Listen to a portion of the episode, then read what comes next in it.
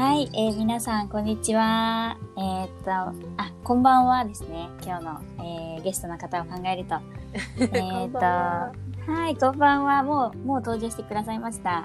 えーえーハートのまんまラジオで、今日はなんと、えーアメリカにいるさとみさんという方と、えーラジオをしております。さとみさん、こんばんは。こんばんは。よろしくお願いします。お願いします。さとみさんは今、あれ、どこ州でしたっけ？今、えっと、コロラド州に住んでます。コロラド州。コロラド州は、うんどこら辺でしたっけ？アメリカの結構真ん中ら辺で、真四角の州ですね。なるほど、なるほど。あ はい。もう絶賛雪が降っております。日本も降ってますよね、雪。そうなんですか？あれ？友達の何かで見た。けど、あれ、ご出身どこですか？名古屋出身ですあ。れ、一緒ですよね、名古屋出身で。うん。はい。一緒だと思います。うんじゃあ、雪はどっかで降っているようですね。そしたら。はいはい。でちょっとあの、さとみさんとは本当に面白いご縁で、えーはい私の高校の同じクラスの、えーお友達の、まあ、先輩でしたっけ？そうですね。うんうんうんはい。ですね。ですから私は学年1個下げているということから、うん年は同い年で、ちょっとなんか英会話のレッスンを私がやってて、そこに興味を持って、あの、繋いでいただいて、出会ったっていうのが始まりで。はい。せ面白い出会いで。ねえ、先月？先月くらい、うん先月くらいですね。うんうんうん。いや、本当になんか、うん。いやさとみさん本当に英語もすごい、もうなんか、むちゃくちゃ上手で、いやいや、本当にそんなことないですよ。あの、私がですね、ちょっとラジオをやろうって思ったのは、あの、うん。正直な話っていうと、まあ、本当に英語がうまいっていうところと、だけどなんか自信をあ、りがとうございます。自信を持ててない英語に対して、さとみさん自身がうん。自分自身の英語に対して自信を持ててない感じがあったので、なんかう多分英語をやってやってやり続ける、こう私がこう、まあ、お金をいただいてこうレッスンをするみたいなことをするよりも、そもそものなんかこう、さとみさん自身を知りたいなっていうことになって、ちょっと私自身。なんかそこでなんかこう、何かね、いろいろと、さとみさん自身もなんか自分自身をさらに今向き合ってるところも感じてるので、一緒にそこを見させてもらいたいな、みたいな。私もまだまだ自分自身と向き合いきれてないからこそ相手にできることってへ、なんか、まだまだ増えていかないなっていう時もあるので、はい。なので今日はなんか本当に、そうですね。もう、形式とか、もう関係なくいろいろとお話しさせてもらって、はい、行きたいなと思いますので、お願いします。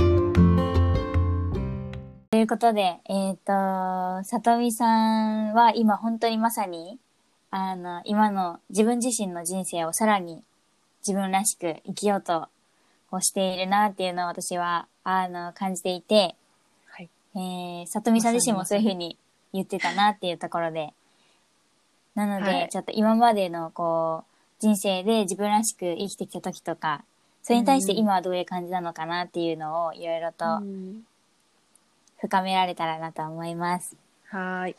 はい。じゃあちょっとまずあの、さとみさんは今アメリカにいるということで、はい。えっ、と、どういった経緯で今アメリカで何をしているんでしょうか？はい。えっ、と、私は今、オペアという仕事をしてるんですけれども、えっ、と、結構日本には馴染みがない仕事だと思うんですけど、オペアっていう初めて聞とき、ましたね。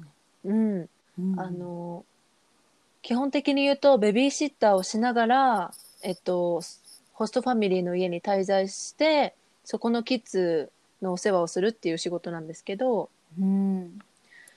あの、そうですね。それを、そのオペアっていう仕事を1年半、始めて1年半経ちました。すごいですよね。私も 全く知らなくて、そのプログラムがあることを。うーん。この、今26歳で同い年じゃないですか。はい。なんか、ワーホリ以外にあったんですか？みたいな感じです、私は。うん。私も、うんあの、どこか英語圏の国に行きたいって、あの、このオペアを知る前に思ってて、すごくいっぱい調べてたんですけど、行くならやっぱ、あの、でかい国。みたいな感じで、あの、勝手なね、あの、想像で、うん。アメリカに住むにはどうしたらいいかっていうのを探してて、アメリカにはワーキングホリデーがないので、そうなんだ。あの、そうそうそうそう、ワーキングホリデーがないので、じゃあどうやって働きながら住めるかっていうのを調べてたら、うこのオペアっていう仕事が出てきて、あの、始めたっていうのがきっかけなるです、ね。ほど。え、うん。もともと、そのアメリカとか英語を喋りたいというか、こう海外行きたいっていうのは、どうして思ってたんですか、うん私は正直、あの、大学入るまで、高校生までは、英語もめっちゃ嫌いだったし、うん嫌いや先生とかにも、うん。そう、嫌いだったし、先生とかにも、あの、先生もう私、海外行かないんで、勉強しなくていいですか？とか言うタイプだったんですよ。でも何でもオープンにそう。赤裸々に言っていく感じですね。素晴らしい。そうですね、んんもう。もう先生、文法とか無理っすとか言ってたタイプだったんですけど、その大学でアカペラサークルに入って、そのアカペラサークルがたまたまその外国語大学のあのサークルだったんですよ。私は違う大学にいて、アカペラに興味を持ってそっちの大学のサークルに入ったんですけど、うんそこでもう周りの人が外大生ばっかりで、みんな留学とかワーキングホリデーとか行ってて、でみんながキラキラしてるのを近くで見てて、かっこいいみたいな。うんうんうんうん。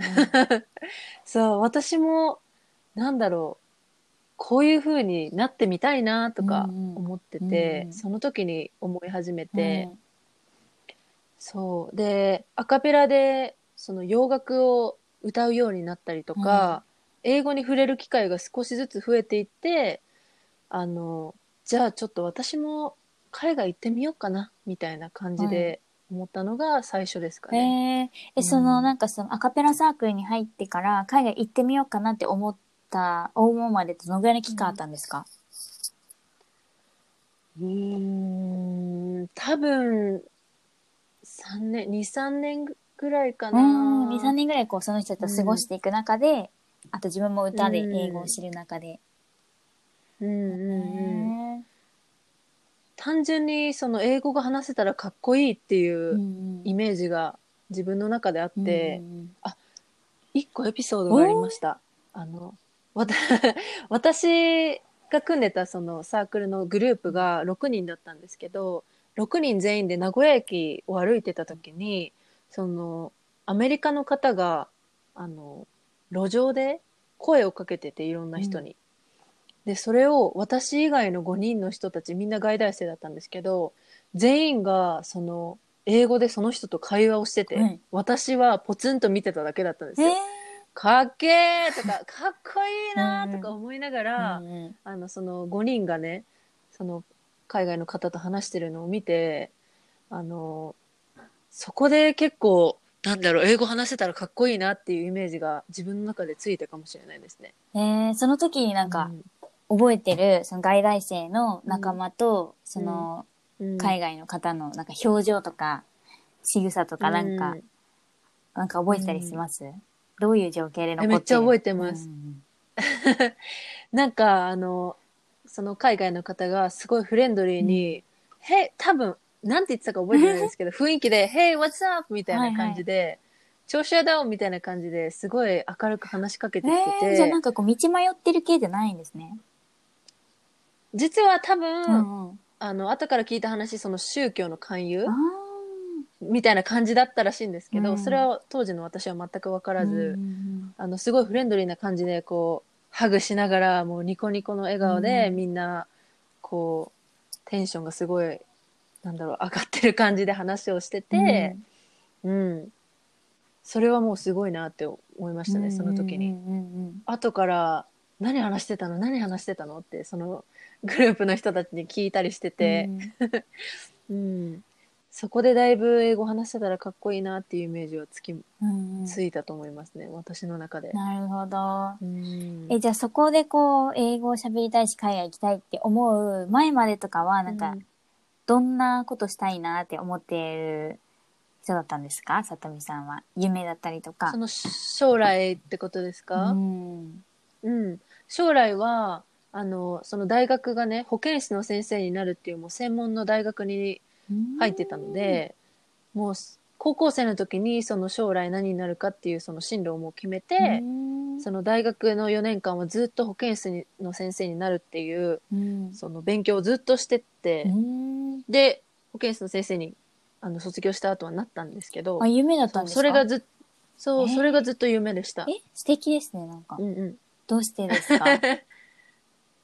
あ、保健室の先生になりたいと思ったり、うん。私もなんか保健室の先生と思い出とかあるので、なんか、もしかしてエピソードとかあるのかなと思って。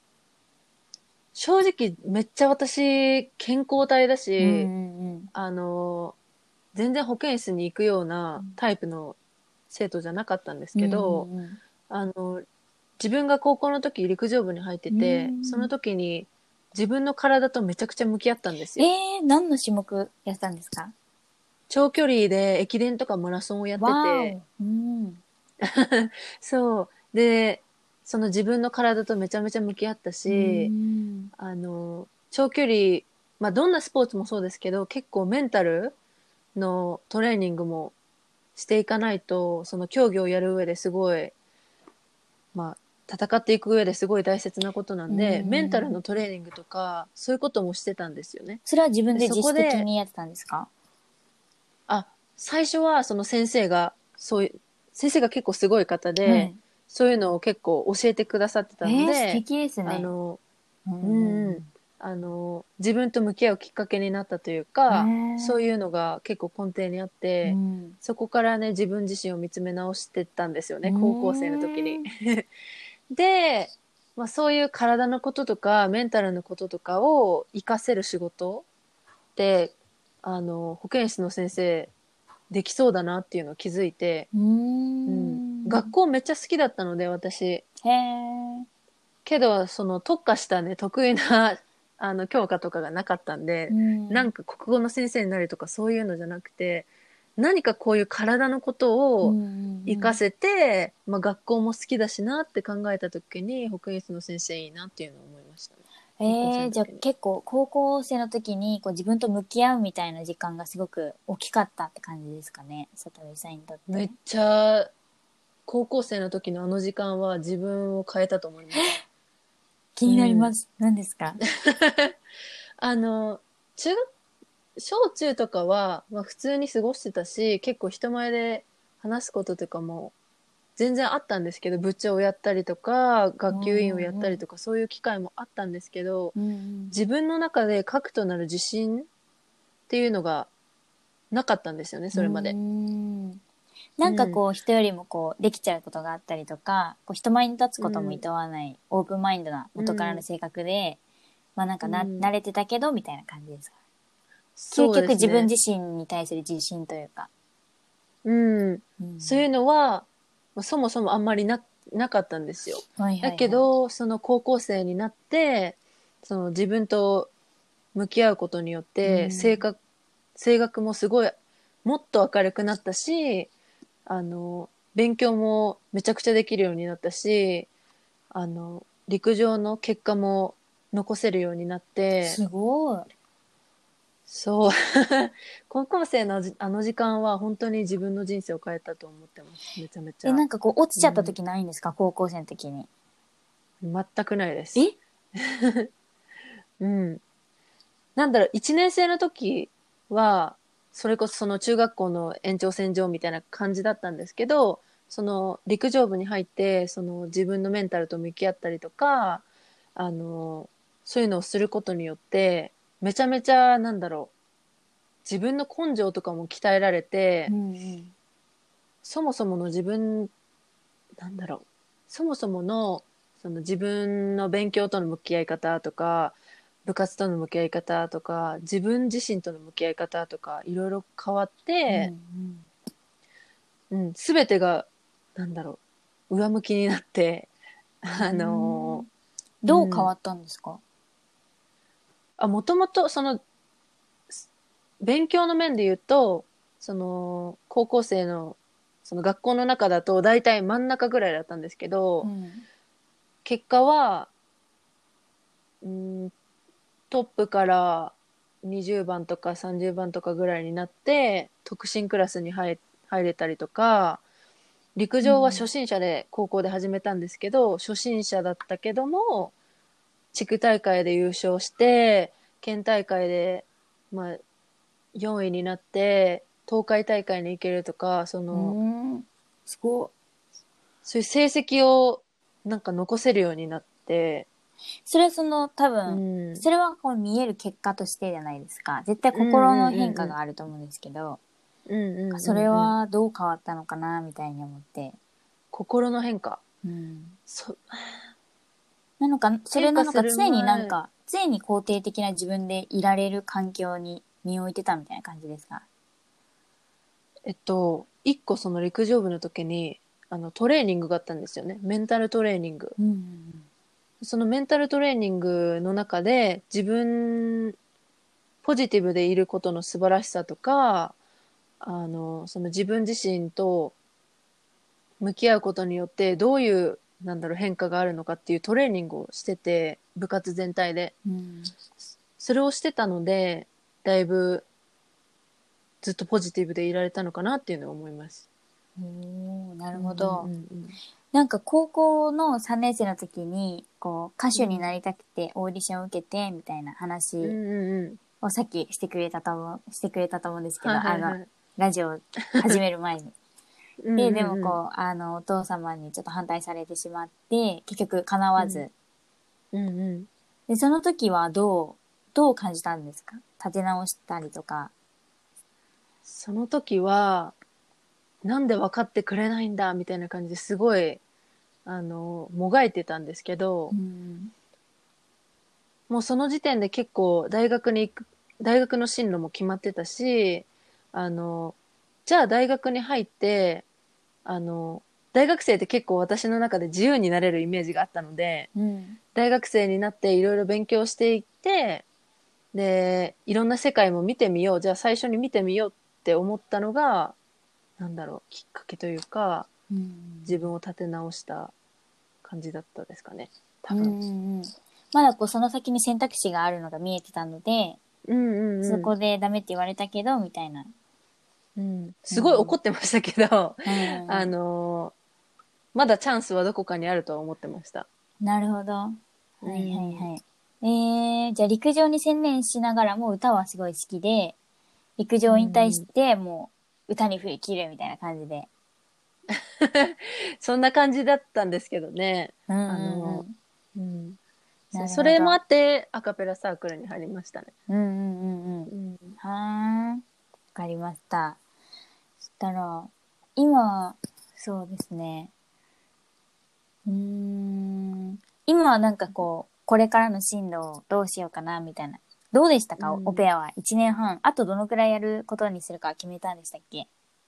あと、本当だったら半年で終わるんですけど、半年また延長できるかもしれないっていうのが、その会社から連絡来て、ちょっと今それ迷ってるんですけど、ああ、じゃああと半年最低でもあ1年と半年ぐらい。そうです、そうです。じゃあまだありますね。ちょっとありますね、まだ。うんうんうんうん。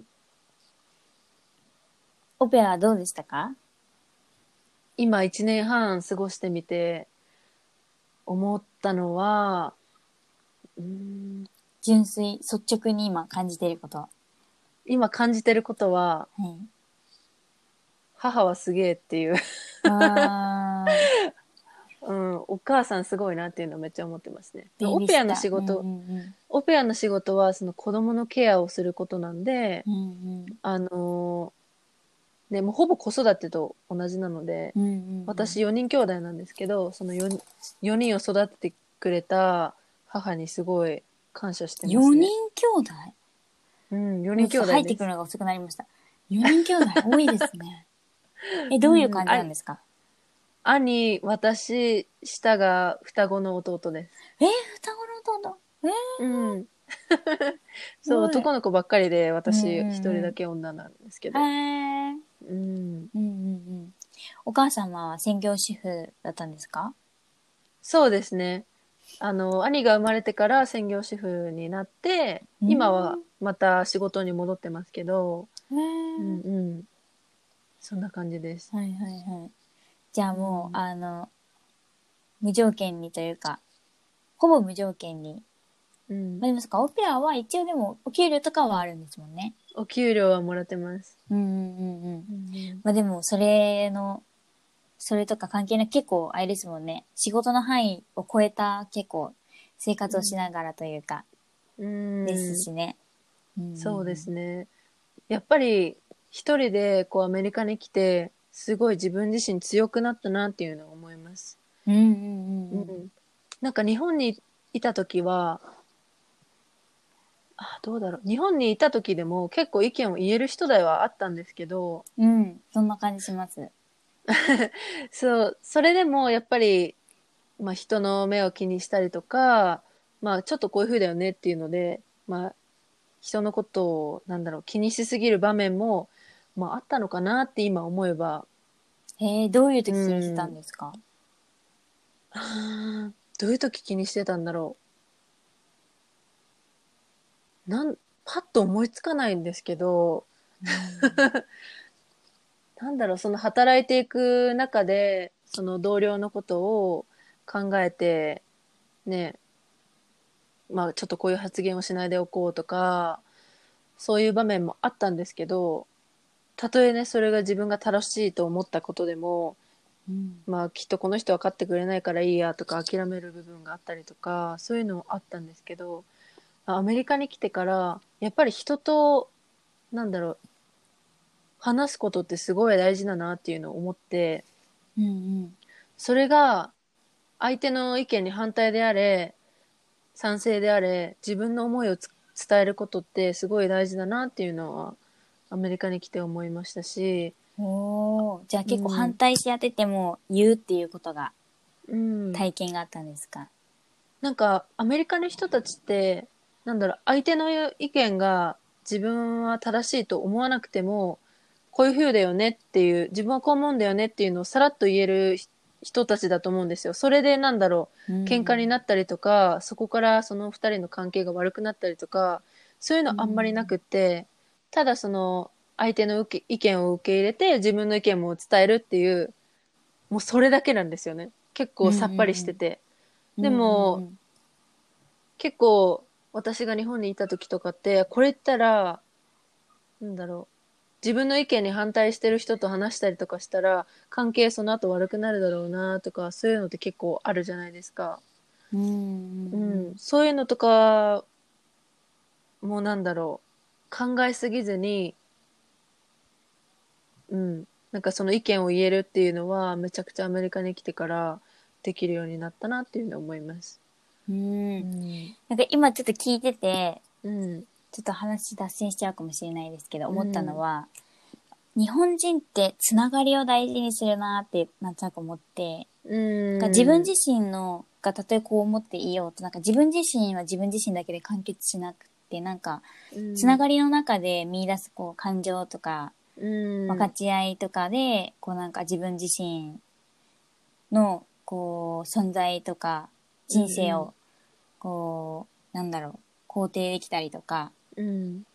っていうのもあるようななんかアメリカの人はでもこう誰かと違っても別にいいっていうスタンスっていう意味で、すそう個人の社会寂しくなったりとかしないですか？アメリカ行ってそれは誰かといるけど一人ぼっちだなみたいな、うん。なんか私は逆にそれはなくて、うんうん。なんだろう、そういう心からの話し合いができるからこそ人とつながれるなっていうのは思いました。ああなるほど、なんか結うん構、うん。これ言ったら相手がこう考えるよなとか、なんかこれ言いたいけどどうしようとかっていうのを戸惑っちゃう場面って結構日本にいた時とかあって、結構相手の意見に自分が違うと思ってても合わせたりすることって結構あったんですけど、うんうんうん。アメリカにいると、自分はこう思うんだけどね、とか、あいあの、相手の意見が自分と違くても、それを受け入れるとかって、することによって、なんだろう、お互いその心から意見を話し合ってるし、それで関係が悪くなるとかないから、すごいさっぱりしてるんですよね。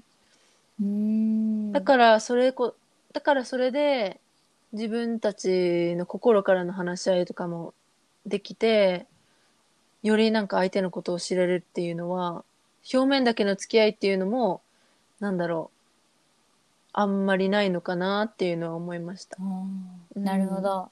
じゃあ日本に帰ったら、あの、周りがどうであれ、さとみさん自身がそういう存在で入れると、ね、いいですね。そしたら。でもちょっと私が心配してるのは、その、そういう自分になっちゃったから、日本に帰ったらすごい強い人だなって思われちゃうかなとか思ってます。うんうん。まあそれでもいいんですけど、それは全然、私自身は。強要してるわけじゃないからね。うん。うんうんうん。そういう風にならないように伝わったらいいかな、みたいな。うん、言い方とかは気をつけますけど、うん。うんなんか心から話し合える人に出会えたら、日本に帰っても、いうんうん、心から話し合ったり、できる人たちとね、話し合いとかできたらいいなとか思ってます。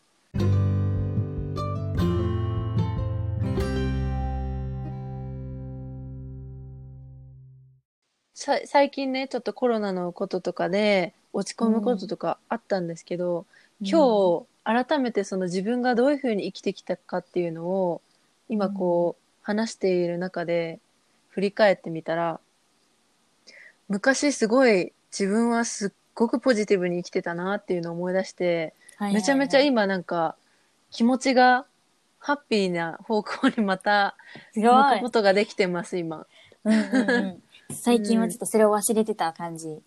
うん、最近それを忘れててだけどうん過去に自分がこういうことができてたとか、うんあのこういう気持ちで生きてたとかっていうのを今すごい思い出して、うんうんうんそれだけでもなんか活力が出てきました今。えー、すごい。もう過去にあったと、さとみさんの。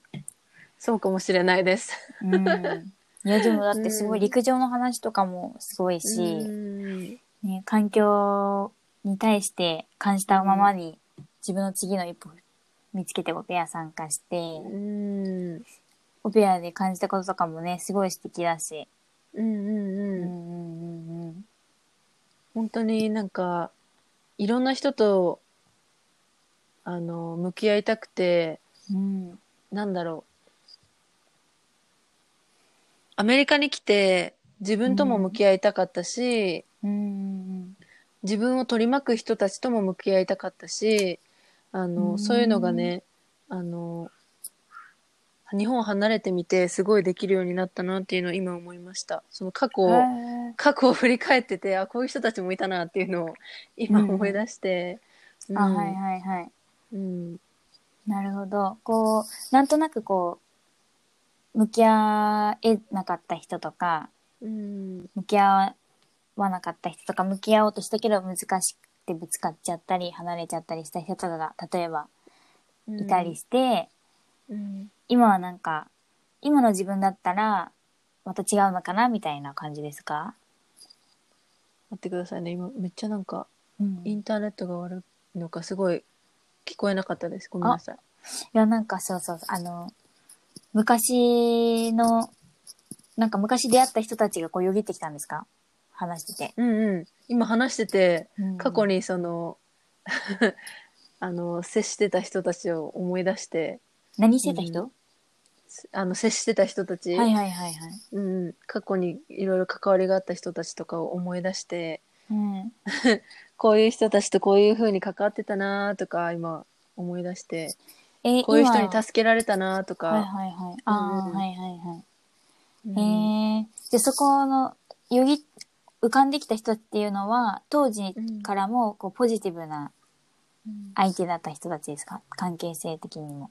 そうですね。なんか自分をポジティブにしてくれた人とか、うんうん自分の価値観をいい意味で変えてくれた人とか、うん。そういう人たちを今思い浮かべてて、うん、あのもう一回なんだろう。今すごい話したいなって思いました、その人たちと。はいはいはい。うん、陸上のあの、監督ですか？うん、陸上の監督が一番かな、まあ、一緒に頑張ってきた仲間もそうですし。アカペラの？あ陸上の仲間？アカペラの仲間も、うん、いい人たちも多いですけど、うん。特に陸上の仲間がすごいうん。助けられたので、自分の人生で。うん。あ、そうなんですよ。なんか私、さっき話聞いてて、うんうんうん。さとみさんはなんかこう、陸上で一緒にやってきた仲間に助けられたというよりは、うんうん。自分自身がもうなんかこう、ものすごい燃えてたというか、自分自身が自分自身を立て直せる存在として、うんうん。もうなんか、存在してた、なんか人なのかなって思ったんですよ。あー。そうではないんですか？えー、なんだろう。お互いそういう存在であったっていう感じですかねなるほど。うんん私もすっごく助けてもらったしあのその友達にも助けてもらったって言われることもあるし、お互いなんだろう切磋琢磨し合っていたっていう感じですかね。ううんんうんすごい本物の関係性だし、本物、うんなんか本気の人生を生きてた時間って感じしますね、それ。めっちゃ本気で生きてましたね。うんうん。えーじゃあ今一緒にいる人たちとか自分自身を取り巻く環境はどうですか、今は正直あのこのこの今の状況なので関わる人たちがすごい限定されてるんですけどそのホストファミリーと、あとはまあアメリカにいる彼が本当に今付き合えてるなんだろう最低限の人たちで、あうん。の外に行くことができないので限られてるんですけど、でもあのなんだろうファミリーもすごいいい人たちですしうん彼も私自身を受け入れたりとかしてくれてるので、うん、いい環境ではあるとは思います。ううんん。うんうんなんか最近こう、今月やってること、うんうんシェアしてほしいです。なんかすごい、すごかった、すごい良かったので。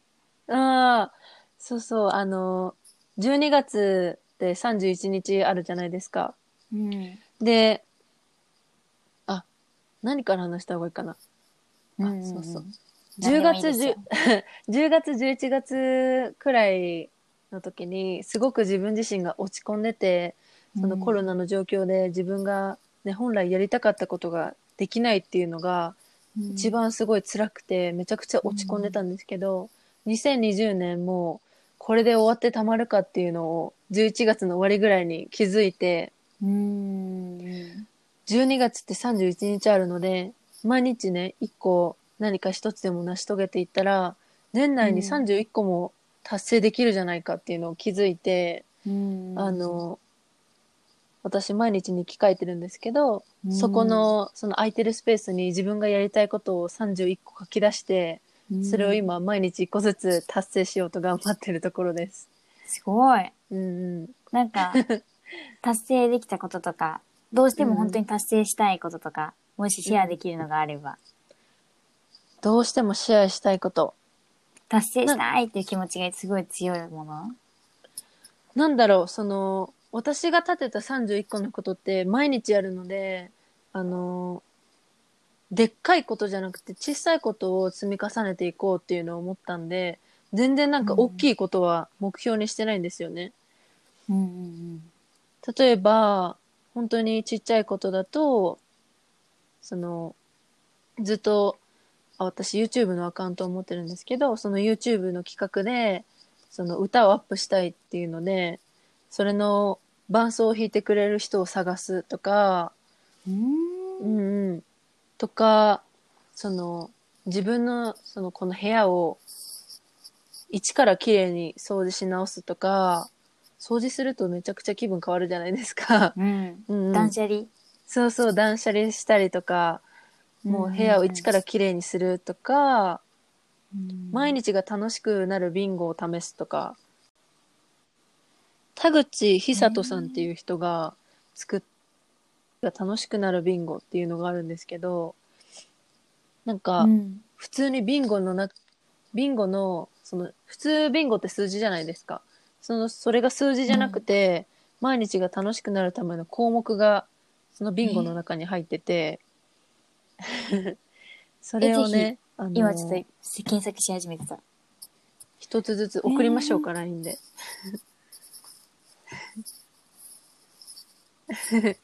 うんうんそれをあの、試してうん。毎日をもっと楽しくし、変えていこうかなみたいな。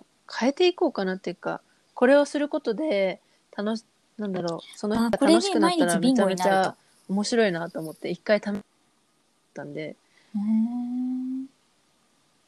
すごい。そうそうそうそう。素敵。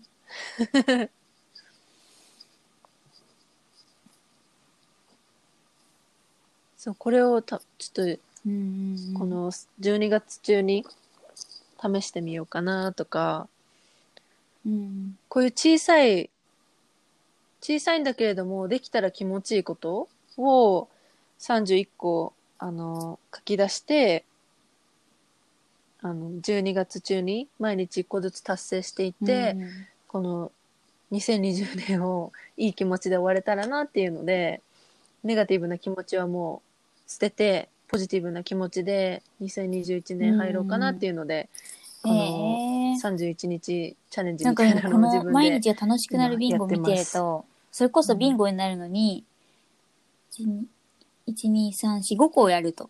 例えば、いいところを見つけて褒める、人の幸せを願う、うん空を見て深呼吸をする、小さいことを気にしない、好きな本を読む。で、もうあなたはビンゴになったのでうん楽しい一日を過ごせますと。なんか本当、うんうん自分、なんだろう。これってなんかすごい思うのは、自分で幸せに生きましたと決めるかどうかというか、で、これじゃなくてもいいし、正直多分。うん。うん。うんうんねえ。だからこそこれは、うんその、これじゃなくてもいいそういう全然風に決められる人に、これを見た人がなるように、こう、サポートしてくれているだけであって、これを見て、それを幸せになろうって、さとみさんが決められたから、幸せなわけで、うん結局なんか全部自分次第っていうか、うん。ううん。ん。うん。うん。うん。そうですね、本当にそうだと思います、なんかねこれをしたところで、あの本当に楽しくなったかどうかなんて人次第なので、うんね本当に自分がどういうふうに荒れるかっていうのは、だってこれやって楽し楽しくなれるかなって思いながらやってる人と、なんか、あ、これで楽しくなるわってもう分かっててやってる人となんか全然違う気がして、それに委ねて、それに願望を抱いて、それに、それを、そのやること任せで幸せになろうとする人と、もう幸せにな、あもうこれで幸せになるわって決め、決めてる人で全然違うな、うんうん。みたいな。うん。うん。うんそうですね。ねなんかもうそもそもこういうのをあのなんだろう。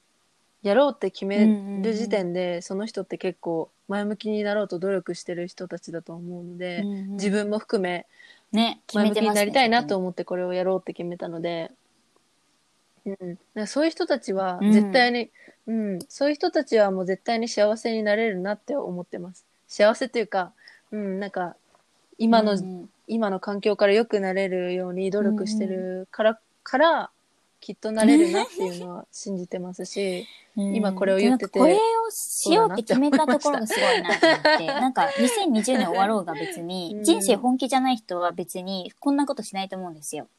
うん、とみさんは多うん分人生本気だと思うんですよ。自分の人生を本気だから、もったいい。ないって思えるというか。うん。うーんなんか、なんで本、なんかそこまで本気な泣きそう。のはなんでなんだろうっていうのは自分自身でなんかありますか？うーん。なんですかうね。んだって、あ、2020終わるわ、みたいな。なんであと2週間本気なんだろう。2週間しかないか。しようかな根底でみたいな感じの人もいるわけじゃないですか。うん。言ってみたら。うん、うん。うん。なるほど。根底でやっぱり自分のことが大好きだからっていうのはあると思います。うん。なんか自分のことがね、大切で自分のことを好きじゃないと、ななんかよ、もっと良くなろう、もっといい自分になろうって思えないと思うので、うん。なんかねね、もっと自分を。アップデートしていきたいなっていうのはすごい思ってます。なるほど。じゃあ10月、11常月はは結構ね、落ちてたみたいなことをね、コロナだったりとか、うんやりたいと思ってたことができなかったりとか、あったけど、でも出発点がじゃあね、うん自分が好きっていうところからだったから、うん戻ってきたみたいな。うん、うーん。根底で自分が好き。そうですね。今戻りかかけてきてます。うん。根底で自分が好きじゃない人いるんかな。うん。うんどうなんだろう。なんかす、うん。なんだろう。どうなんだろう。難しいな。きっとみんな自分が大切だし、みんな自分のことを好きだと思うけど、そこまで自分のことに意識を回せてない人はきっといるのかなって思います。うん。なんかそういうことを自分だけのこと、なんだろう、自分の将来のこととか、自分をもっと良くしようっていうのを考える時間もなく、ただ毎日すごい忙しく過ごしてる方とかいらっしゃると思うので、うん。なんか、うん。そういう人たちにもね、気づいて、もっともっとただ生きるだけじゃなくて、もっともっとなんかうん自分を良くしてほ、うんして愛して、がすごい行ってほしいなと確かに。忙しい人と、それこそさとみさんがうん。10月、11月感じてたことって、なんかやってたことってすごい違うのは、うん。多分忙しい人は多分感じてない。自分の感情を感じるっていうことをしてなくて、うん。さとみさんは自分の感情を感じきるみたいなところを、うん。で、できてたのかな、みたいに思って、なんか、うん。すごいそれを感じきることができたからこそ、でもみたいなのが。う、んでも自分はこんなんじゃないっていう。うん。うん。最初、うん、そういう気持ちになって、一番最初の時とか、うん本当になんでこんなに落ち込んでるんだろうっていうのを自分でも分からなくて、すごいもがいてたんですけど、そこからもう考え抜いて考え抜いて、いろんな、いうんうんろんな人とは話してないな。結局自分自身と話し合ってたみたいなところはうんあるんですけど。結構泣きました？うん。すごいなんか自分にと問うてて、うん 自分のことを。結構泣きました。ううんん。わけもわからず涙が出てくることとかもあったし、うんすごい自分自身に疑問を投げかけたりとかしてたんですけど、うん、いろいろ考え抜いて考え抜いて、じゃあもう、これはポジティブに生きていくしかないでしょっていうのを気づいて、このやりたいこと31個っていうのを始めて、で、結局、最終的にね、いい方向に向かってきてて、こういうラジオでこういう話もできてて、すごい今、うん。素晴らしい。い方向に向かっなんてか涙ってるなっていうのを思います。背中を押してくれますよね本当に、うん。なんかすごいそうだなって私もすごい私もすぐ、うん。すぐ泣いててうんうん。本当に。私あのなんか一緒に活動している仲間との今日なんか読書会みたいなのやってて そうなん週なんか2回くらいやってて。なんか涙って魂が本当にうん。なんか涙は魂が喜んでるんだよみたいなことを言われたことがあって、で、しかも魂は喋れないから涙で、あの、見せてくれるんだよみたいな。魂はだから、なんだろう、うん。これ、それこそ泣いてる時多うん分変化したいって思ってるのかなって。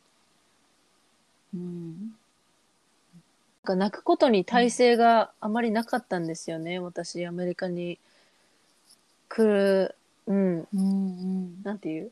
アメリカに来る前とか、全然泣かなくて、年に1回か2回かぐらい泣い泣いたらいい方、いい方っていうか、うん、うんそんな感じだったんですけど、アメリカに来てすごい自分と向き合ったし、環境も違う中で戦って、めちゃくちゃ泣いて、最初はもう泣きすぎてて、慣れなかったんですけど、う。うんん、最近はなんか泣いても大丈夫っていうのを、うん、自分の中で分かってきて、すごい成長してるし、自分と向き合ってる着いたところあります。時間がめちゃくちゃ多そうですね。なんか聞いてると。うん、そうですね。なんかコロナでね、なんか暇な時間もあるし、考えることが増全えて。然涙せずうん。日々過ごしていい感じっていう時って多分もっと高みを目指してたはずで、でも今は多分その高みを目指すっていうことを、高みっていうのは別になんかこう世間的な高みじゃなく、自分自身の魂うん。を使い切るこう幸せに向けてうん。なんか高みを目指そうとして、もうリアルタイムにすでにすでに変化して動いてるからこそというか、なんかその乗り越えようとしてることがあるからなのかなって思って、すごいいい時間、アメリカのその生活でしたら、さとみさんにとって。確かに。うん。うん。自分自身と向き合うっていうことに関しては、アメリカに来てからがやっぱり人生一でしてるかなって思います。なんか英語、英語もすごいうん自信がないっていうふうに言ってたじゃないですか。うん、うんまあ、今も持ってるかもしれないですけど、言ってましたなんね。かそれ、はいはい。それもなんかこう、英語ができないことを変化したいと思っているのか、なんか深く深く考えたら魂が言ってることで違うのかなともちょっと思ってきました。いうんや、なんか、英語ができなないん英語ができ何ないと思ってる自分を手放したいとか、なんだろう。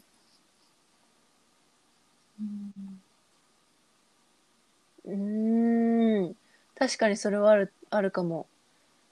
なんかこんなこと思わずに、もうどんどん気にせず話せばいいのにって、うん。じゃあそれあをのできない自分を変えたいってこ思いますね。とですね。じゃあうん。そうですね。ね頭では分かってても、行動に移せないっていうのが、うん。一番ね、嫌なところなんで、それを変えたいんですけどね。もう考えずにやれって。言い聞かせてるならもう 自分にじゃないですか。日々言い聞かせてます。考えずにやれっつって。言い聞かせてない人は多分その、そういうふうに思う感情が うん自分の中でいっぱいにならないと思うんですよ。いつまで経っても。それと向き合ってるからこそ、やっぱりそうしたいっていう感情が、心の中、うん体中にもうむちゃくちゃいっぱいになった時に多分やると思うので。うん。うん。ねう。うんんうんうん。なります、なります。もうそろそろいっぱいになるかな。なんかいい感じ。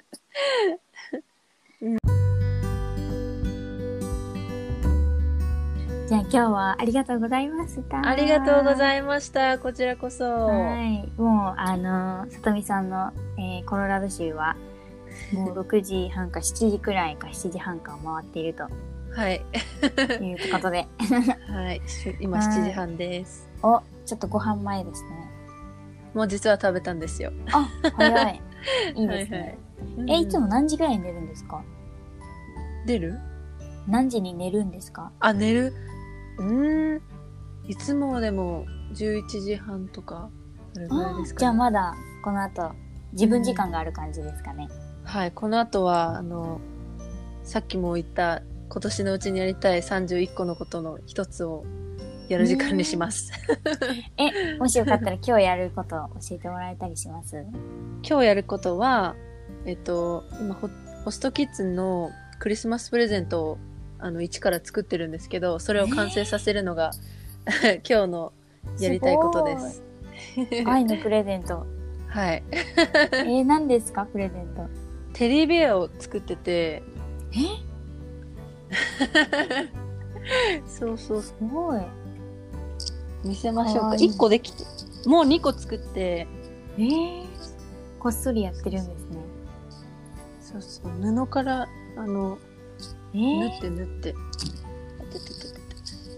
え、これねかわいいんだけど、むちゃくちゃかわいい。えー、やばい。すごい。これをもう1個完成させるのが今日のうん、目標えです。素晴らしすぎる。なんか、ね、自分のやることが他人に対することだったなんて、すごいですね。ああ。それで自分の幸せがね、できるっていうことを分かってる自分がいるってことですね。そういうことを言える幸子さんが素晴らしい。いやいやいや気づかなかった。そんなことを自分で気づかなかったですう。ん。なんか、他人に対してやる、やってること多そうですね。でも、さとみさんとしたら。そこに幸せを見出すみたいな。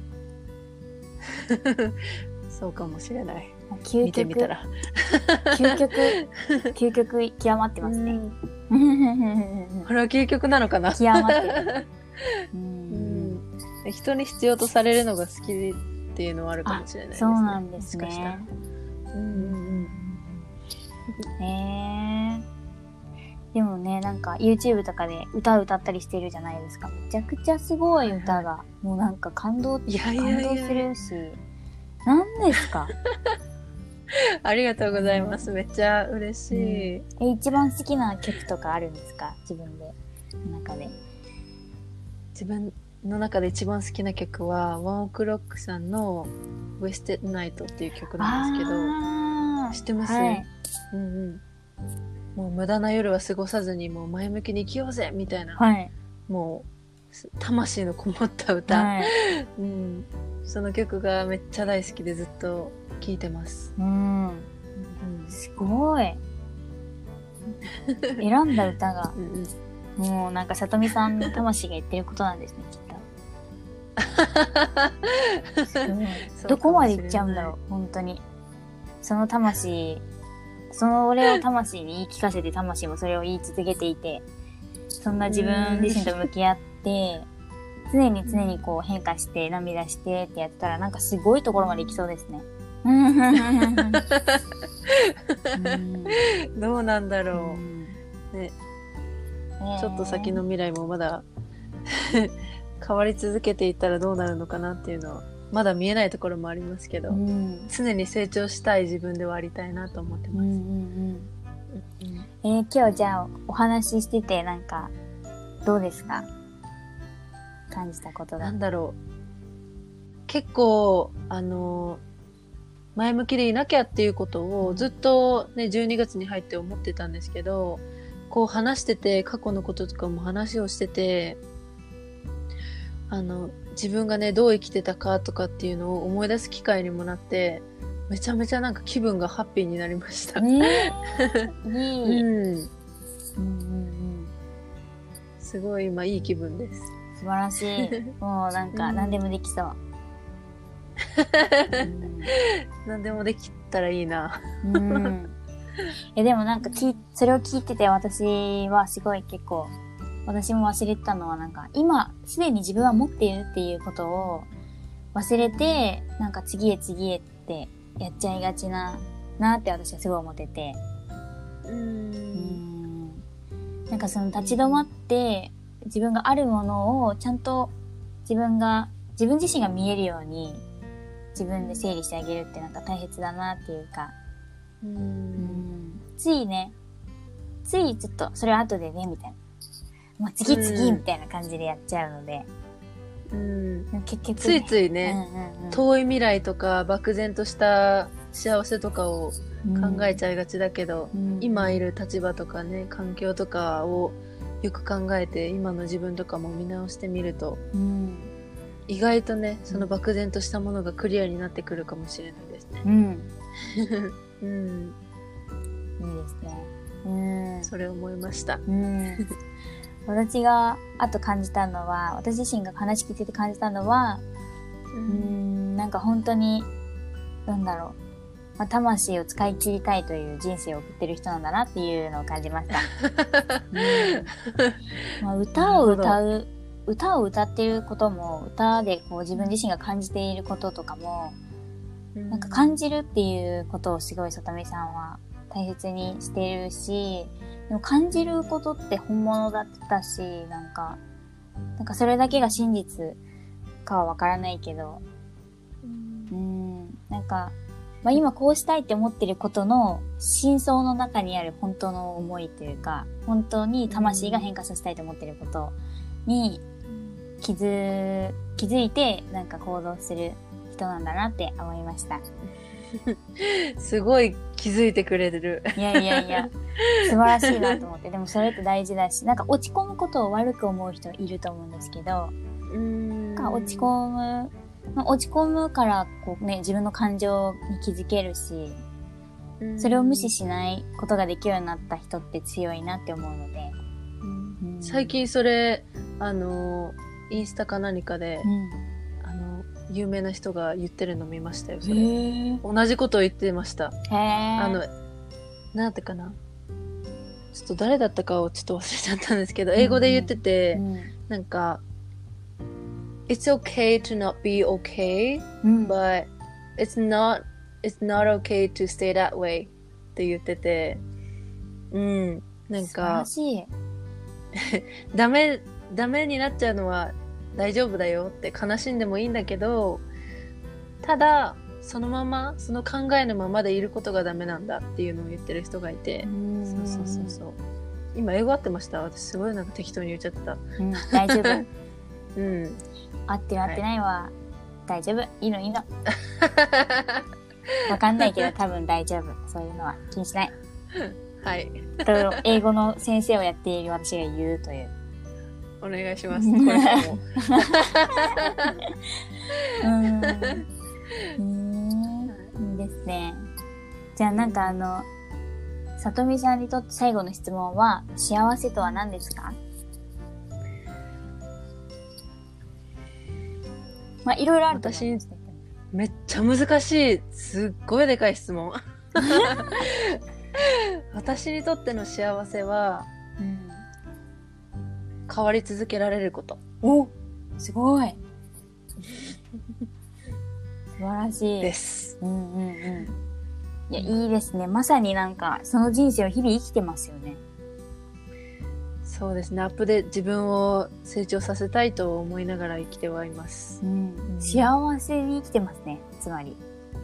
そうですね。うん 今幸せ。すでにいつも、いいつも幸せ。うん。うんもがく、もがきながらも、ね、自分の人生を良くしようとしてるってことは幸せってことか。うん。今気づいた。うんうんうん えーでもなんか私の、私この質問をされたんですよ。先々週くらいに実はされたんですよ。私別に自分でなんかこう、全部解いたりしてるわけじゃなくて、そういうふうに助けてくれるというか、こう、ありがたいご縁があって、そういうのを言ってくれる人がいて、その人に聞かれた時に私行動って言ったんですよ。幸せとは行動ですって。うんうんうん。うんなんかそれとなんか近い気がして今、びっく思いりしまし。ましたたよ、私も。うんうんうんうん。なんかあっても、でも行動さえしてれば未来は変わるから、そうですね。ううんんうん。なんか大丈夫みたいな。そこにとどまってしまうのが一番怖いですね。うん。でも、うんね、自分自身を信じてるからこそ行動っていうことに幸せを感じてるし、自分自身を信じてるからこそ変わり続けること。変われる自分がいるって思ってるから、ね、うんそこに幸せがあると分かっているし、うん。最す高ごい。最高。最高人生最高うんうんうんう。いや、いい時間今日。ん。いい時間になりました。ありがとうございます。ありがとうございます。あの、ぜひ、さとみさんの、あの、YouTube を皆さん見てもらいたいなと思います。すあごい素敵。ありがとうございます。オペアのことも話してたりとか、なんか本当ありのままをなんか表現してるのが私はすごい印象的で、それが素敵だなと思ったし、なんかそれも、こう、あの、超カジュアルな日常のラフな感じも見せるし、なんだろう、こう、可愛い感じの自分も好きとか、そういうのも見せてるし、とか思ったり、あと歌も。全部ねさとみさん自身だし、それを出してる YouTube だなと思ったし、あと歌が素敵ですね。めっちゃ見てくれてる。ありがとうございます。さとみチャンネルはいで検索してください。はい。さとみチャンネルオペアとかなんかやったら多分出そうですよね、絶対。うんきっと出ると思います。うん。ちょっとインスタも、あの、このラジオにリンクを、インスタと YouTube 多分貼れる気がするので、貼らせていただきます。ぜひ。ありがとうございます。はい。えー、さとみさんもちょっとラジオ興味あるらしいですし、はいそれがもし立ち上がった時には、まあその変化した先にそれを望んでいる自分がいたら、きっとさとみさんもラジオが出来上がっていると思うので、そこはきっとやってるでしょう。どっちでも、うん、その時の自分のままに生きてください。はい。はい。今日はありがとうございました。ありがとうございまし。た。はい。もう日本で会えるのが楽しみです。めっちゃ楽しみです、私も。うんうん。ぜひ、あの、紹介してくれた共通のお友達と3人とかでも、ご飯でも行きましょう。行きましょう。